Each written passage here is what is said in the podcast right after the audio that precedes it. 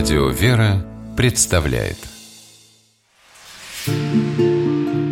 Места и люди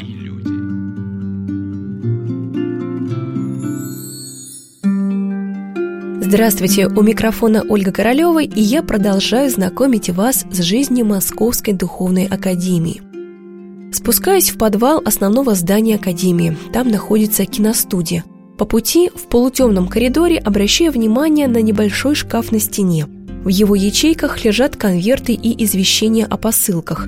По словам ректора архиепископа Верейского Амвросия, этот почтовый ящик существовал еще когда он учился в академии кто-то пишет кому-то письма, что это за эпистолярный жанр у вас? Этот шкафчик висит, наверное, с тех пор, когда еще я учился, он еще повешен был до меня.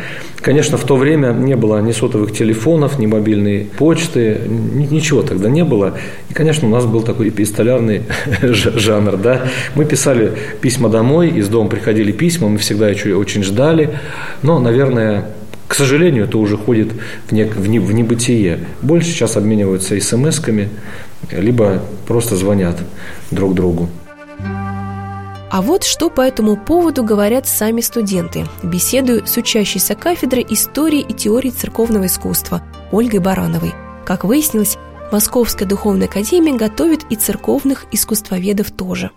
Туда приходят извещения о посылках, но письма, может быть, и кто-то Посылки. Из дома? Посылки, да. Я чаще отсылаю из, из лавы что-нибудь знакомым своим, а мне приходит только кофе по 5 килограмм где-то раз в год. Кофеек пригождается. А как вы ищете свое имя По буковке. А, буковке. По алфавиту. Постояв у почтового ящика, стучусь в соседнюю дверь, академическую киностудию «Богослов», где меня уже ждет преподаватель и заведующий кафедрой богословия протеерей Павел Великанов. Мы сейчас с вами находимся в помещении киностудии «Богослов», которая была создана как продолжение а, проекта «Богослов.ру». В какой-то момент мы поняли, что сейчас огромный есть запрос на богословские материалы, которые представлялись бы в визуальном формате. И так сложилось, что нам удалось создать эту небольшую киностудию, которая находится прямо в стенах Московской духовной академии в цокольном этаже. Здесь проходили съемки цикла передач «Лица Академии». Мы собрали самых известных и молодых, и пожилых преподавателей, профессоров нашей академии устроили интервью, чтобы сохранить э, вот тот неофициальный ракурс наших э, лучших людей Академии и потом передать это последующим поколениям. Ну, конечно, не только ради этого была создана эта киностудия. Прежде всего, мы здесь планировали делать образовательные материалы, образовательные видеоматериалы. Несколько попыток э, было в формате небольших таких тематических репортажей. Э, мы делали также съемку крупных богословских конференций, как в России, так и за рубежом. Подмечаю про себя, что киностудия оборудована очень современно. Одна из стен помещения целиком обтянута зеленой тканью. Это так называемый хромакей. Снимая на его фоне, потом можно создать любой фон на самом видео.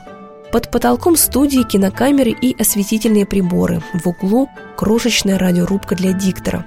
По словам ректора Владыки Амвросия, кино – это один из языков, с помощью которого можно говорить о вере – есть язык музыки, есть язык поэзии, а есть язык, вот, вот он наглядный. И сейчас этот язык наиболее востребован, потому что э, современный человек ленится читать, э, ленится глубоко копать, э, он скользит по, по, по поверхности. И эту поверхность мы не должны тоже никому отдавать. По крайней мере, мы должны тоже ее взять э, в оборот в качестве инструмента своего благовестия. Это хорошо и это правильно. Потому что поскользив по поверхности, очень часто человек потом хочет и уже проникнуть в некую глубину. Так вот, язык кинематографа, он, э, язык кино, э, такой вот визуальный язык, э, он действительно очень важен и интересен. Как работать с ним так, чтобы не упрощать те истины, те основы, которые мы даем, а именно заинтересовать? Я думаю, что лучший ответ на этот вопрос как раз дает нам молодость, дает молодежь. Именно молодежь может и предложить, э, как с ней работать, и, и что она хочет увидеть от церкви, какие примеры, какие образы. Молодежь способна и ответить на те вопросы, что ей интересно и каким образом она воспримет наш рассказ о Боге или о жизни церкви. Очень сложно подобрать этот язык. Это, это своего рода эксперименты. В экспериментах могут быть и, не, и неудачи. Но без экспериментов мы никогда не придем к открытиям. И поэтому бояться экспериментов нельзя. И в, в данном случае мы вообще не должны ничего и никого бояться, кроме Господа, которому служим. И ради Него это делаем. И если человек делает это ради Христа, по-настоящему ради Христа, тогда даже какие-то, если ошибки будут возникать в этом делании, Господь всегда покроет это своей любовью, потому что Он видит искренность намерений. В конце 2018 года на базе академической киностудии был создан проект под названием «Академия веры». Это просветительская онлайн-платформа, где читателю предлагается учебный блок из четырех уровней – Грамматик, ритор, философ и богослов, рассказывает исполнительный директор киностудии священник Анатолий Колот возникла идея, что надо бы, конечно, э, сделать и ресурс, который, по сути, был бы таким богословием для чайников, то есть переводом э, глубокого, многогранного, интереснейшего нашего э, догматического учения церкви на простой, доступный человеческий язык, который бы смогла воспринимать не только наша внутренняя аудитория, но и широкая аудитория. А это, в первую очередь, не церковная молодежь или та молодежь, э, в основном университетская, конечно, которая, так сказать, ищет, думает, э, что-то хочет понять, хочет найти какую-то информацию, но при этом она, может быть, себя не отождествляет ни с русской православной церковью, ни с христианством в принципе. Поэтому вот, собственно, была задача выработать такой формат. С поиска формата и началась работа. По словам авторов, это было самым сложным – а всего над Академией веры трудились более 60 человек. Священники, преподаватели Московской духовной академии, художники, студенты и педагоги Всероссийского государственного института кинематографии. А вот как, например, это время вспоминает писатель и режиссер Алексей Пищулин. Что именно вы делали в проекте? Ну, мной написано несколько текстов, нескольких роликов. То есть существует э, огромный информационный массив портала Академия Веры. Этому информационному массиву, содержащему инфографику, серьезные статьи, любовно собранные и систематизированные факты, всему вот этому большому академическому корпусу предпосланы или прикреплены несколько разноцветных картинок вот этих наших фильмиков. Они были задуманы именно как э, веселые иллюстрации, именно как э, такие точки входа в эту очень сложную тематику.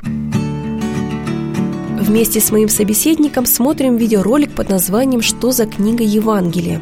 На заставке появляется улитка и начинается анимационный фильм. Девочка, сидя на качелях, листает книгу. Книги бывают разные – Умные и глупые, толстые и тонкие, рукописные и печатные.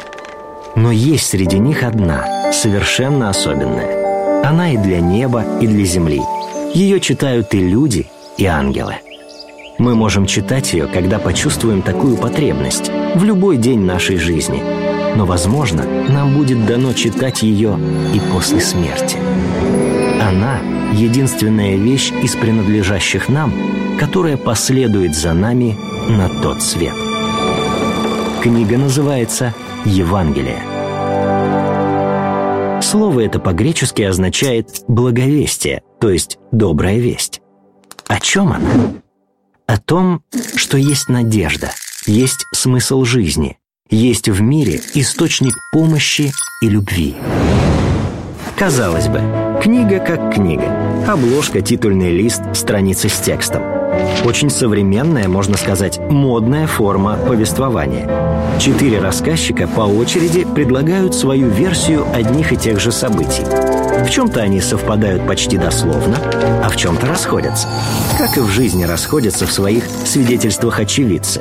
Ведь каждому врезалось в память что-то свое – как родилась э, идея этого сценария, именно этого ролика? Вот мы с вами остановились в этом ролике на том моменте, где я пытаюсь рассказать о личности четырех евангелистов, глядя из дня сегодняшнего. Один из них налоговый инспектор, второй из них литературный секретарь. То есть каждый раз, когда мы, прикасаясь к сюжетам, связанным с христианством, раскрываем створки музейной витрины, Оказывается, что это гораздо ближе к нам, чем мы думали. Конечно, наверное, сегодня блудный сын отправляется в дальнюю страну не пешком и не на верблюде, а на машине. Но это не мешает ему растратить там деньги и вернуться к папе с теми же самыми словами. Если мы с вами пройдем по книжному магазину или по картинной галерее, мы увидим что художники на протяжении двух тысяч лет без конца возвращаются к этим сюжетам. Почему? Потому что это каким-то образом перекликается с их опытом, с тем, что у них болит, с их собственными эмоциями. Спрашиваю у руководителя Академии веры, преподавателя Духовной Академии протеерея Павла Великанова, зачем богословие обычному человеку? Богословие – это не какая-то жесткая застывшая форма представления божественных истин. Это ткань живая, постоянно обновляющаяся, ткань осмысления человеком вечных истин. И вот в этот процесс любой член церкви не может не быть включенным. Другое дело то, что это богословие не обязательно должно превращаться в научные статьи, в докторские диссертации, в сложные семинары и конференции. Любое свидетельство своего личного опыта жизни в церкви, жизни со Христом, свидетельство любым способом – это есть богословие. Сегодня на «Волнах Радио Вера» мы рассказываем вам о жизни Московской Духовной Академии. Наши студенты, например, на миссионерские практики выезжают дальние епархии. Ну, скажем, в Архангельскую область. В одной из епархий Архангельской митрополии периодически студенты отправляются. Это осознанно, да? Именно подальше на север, да, подальше от больших городов? Созданы условия для наших студентов, их там принимают, им дают везде зеленый свет, они ездят по разным деревням, общаются с людьми. Какими они возвращаются? И они понимают, они все говорят, что это было очень полезно что мы увидели жизнь, которую даже не, ну, не помышляли. Мы увидели своих потенциальных прихожан. Хотя потенциальных прихожан не обязательно искать где-то далеко в Архангельской области. Выйдите на Арбат, посмотрите на современную молодежь. Это вот ваши потенциальные прихожане. Вот вам, пожалуйста, поле миссии. Что вы им скажете, чтобы они пришли ко Христу? Я думаю, что на этот вопрос, конечно, однозначно ответить невозможно. Но они должны задумываться над тем, что они попадут в условия, которые будут менее благоприятными, нежели те, которые были у нас. Я постоянно об этом предупреждаю. Я постоянно об этом говорю и настраиваю на то, что если вы сюда пришли, да, Господь вас избрал, но вы не кичитесь своим избранием. Избрание – это некая ответственность, это некий крест, который вам вручили. Это не э, причина для того, чтобы задрать нос и на всех смотреть свысока. Очень быстро э, этот, э, эту, эту возвышенность мир из-под ног выбьет. И нужно устоять на уже не возвышенности и продолжать вещать Слово о Христе и находить способы говорить о э, евангельской мудрости и и хитрости, да, уловляя э, все эти спасения душ человеческие. Для этого нужно, конечно, владеть современным языком. Для этого нужно, конечно, знать культуру, знать хотя бы немножко литературу, Все поэзию. Это преподается. Конечно, угу. такие предметы есть, но этого недостаточно. Далеко недостаточно именно потому, что если человек сам не заинтересуется чем-то, он никогда ничего не достигнет. По словам ректора, архиепископа Амвросия, Главная задача Академии – подготовить будущих священников к реальной жизни. Я в свое время помню, как, находясь в городе Прокопьевске Кемеровской области, поехал в одно из учебных заведений. До этого посещал филиалы вузов. В филиалах вузов более спокойно, более понятно. И вот я поехал в одно профессионально-техническое училище. И как только я подъехал и увидел контингент тех, кто там учится, я задался вопрос, вот если я сейчас туда приду – я смогу там что-то сделать или нет? Или это будет некое поругание и меня, и всего того, что со мной придет? Я подъехал к этому учебному заведению и стоял, смотрел из окна машины и слушал то, о чем говорят вот эти учащиеся. Они там курили, в словах больше было мата, чем нормальных э, литературных слов. И я понимал, что я не готов туда пойти. Но за мной ехал другой священник. Священник, который умел говорить, конечно, не на их языке, который только что услышал, умел говорить с помощью песен. Он был прекрасный бард. И он был просто обаятельный человек, который умел найти какую-то точку, за которую мог зацепиться и потом увлечь с собой всех. Я ему позвонил, сказал, отец Александр, я не пойду туда. Я чувствую, что если я туда пойду, наша миссия будет провалена. Это ваше паство. Вы сумеете но хотя я за вас боюсь. Он подъехал, я увидел, что он туда вошел, я развернулся, уехал к себе на приход, и потом каждые полчаса я ему звонил. Первые полчаса он мне не отвечал. Я стал тревожиться. Потом через, еще через полчаса, то есть через час, он мне написал, Владыка, все нормально. Меня это, конечно, тоже не устроило. Когда э, пошел уже третий час, он мне пишет, третий час общаемся, поем песни. Но раз третий час священник остался с этой совершенно сложной аудиторией, значит, у него получилось. И потом кто-то из них развернулся лицом по отношению к церкви. По крайней мере, у них в их сознании те стереотипы, которые были в свое время э, неправильными, они изменились в лучшую сторону. Жизнь развивается, наука развивается. Мы не можем коснеть и думать, что находясь в теплице, мы являемся самодостаточными. Это совершенно не так. Я когда здесь прошел школу, что мне дала эта школа? Действительно дала мне мощный импульс. Я очень благодарен Московской духовной академии. Но когда я оказался после ее окончания в центре Москвы, в монастыре, как бы в своем кругу, но уже в центре Москвы, где совершенно иные прихожане, другой культурный, интеллектуальный уровень людей, посещающих обитель. Я столкнулся с тем, что я не умею разговаривать с этими людьми. Я боюсь ответить на их вопросы, потому что они подчас знают намного больше, чем я. Почему так происходит? Потому что, находясь в лавре преподобного Сергия и общаясь друг с другом, мы думаем, что вот такие же тепличные условия и такое же благожелательное отношение нас будут сопровождать на протяжении всего нашего служения. А это далеко не так. И мы должны быть готовы в том числе и к сложным вопросам, и к вызовам, которые жизнь нам предлагает.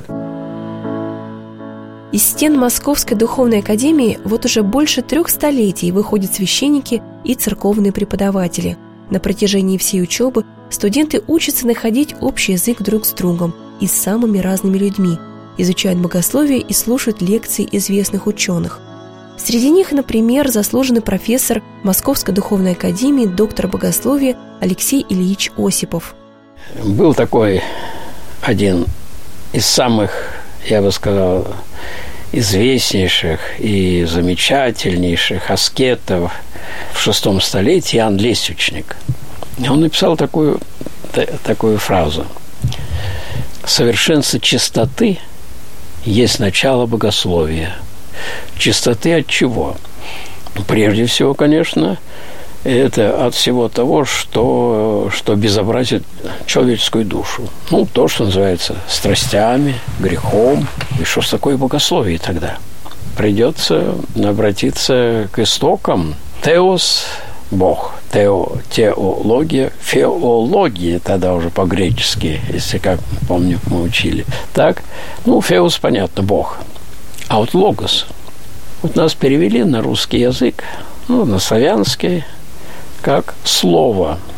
Евангелие от Иоанна с чего начинается? Энархи ин о логос. Вначале был логос. И переводчик поставили самое первое значение слова логос. На самом деле оно имеет около сотни значений. Это убеждение, это мысль, это логика, это разум, это рассуждение. Вы представляете? Ну, переводчик так и сделали. Поставили самое первое значение. И отсюда получилось богословие. Но вы сами понимаете, этот термин богословен какой-то ну, просто непонятный. Это что, разговор о Боге получается, что ли? Нет. Изначальное святоотеческое понимание – это было именно, это была святая жизнь. Это совершенство человеческой жизни – совершенство его духовной жизни, совершенство чистоты. Вот что такое богословие. А совершенство чистоты достигается и правильными, правильным взглядом, правильным пониманием и определенным знанием конечно, известных, по крайней мере, основополагающих христианских истин, и, то что знать это еще очень мало, и жизнью правильной. Алексей Ильич Осипов известен не только среди богословов. Его лекции о смысле жизни и Боге просматривают в интернете сотни тысяч человек. А сейчас он сидит от меня в полуметре и с жаром говорит о богословии и счастье. Вы знаете, один у нас профессор есть такой, я знаю, Осипов есть такой профессор, однажды он, он э, пришел, значит, на лекции, и студентов сидит там около сотни человек, он потребовал, знаете, что он потребовал? Немедленно представить мне сюда господина Беса. Ну, студенты, студенты духовной школы, да, пожалуйста, Алексей Ильич, что, пожалуйста. Я говорю, молодцы. Так, и вот теперь сейчас я проведу у него экзамен у господина Беса. И, значит, начал я говорю, вы слышите, как я провожу экзамен? Ну, они все слышат, да. А по догматическому богословию. Отлично. Священное Писание безукоризненно. Святых отцов наизусть. Историю церкви. Рассказывать такие вещи, о которых и мы с вами даже ничего не знаем. Вообще, бес оказался. Всю аскетику на зубок. Ну, Осипов говорит, ну что, друзья, смотрите, православнейший бес. Помолимся, господин бес, теперь. Вот тут э, господин бес исчез. Так оказывается, богословие – это не просто знание, а знание без соответствующего личностного направления, желания, которое бы соответствовало действительно тому, о чем учил Христос, оно превращается в мумию какую-то. Так вот, вот это богословие практическое, я бы сказал, которое возводит человека из состояния вот этого обычного, нашего, грешного, наполненного всеми страстями – человека, который как ежик, который очень, очень приятный, пока ты его не трогаешь. Но только поднес руку, он тебе всеми иглами вопьется тебе, и ты взвоишь даже. Возвести человека в достоинство чада Божьего. Оказывается, духовная жизнь и вот это богословие, это практическое богословие, делает человека чистым от эгоизма. Что такое счастье? Счастье – это мир души, это радость души, это чистота совести. Вот оказывается, вот это практическое богословие, то есть практическое, я говорю, то есть правильная духовная жизнь, а это и есть истинное богословие. Это дает человеку и радость, и мир, и счастье. Причем какое? Какое? Святые говорят об этом. Бог есть любовь.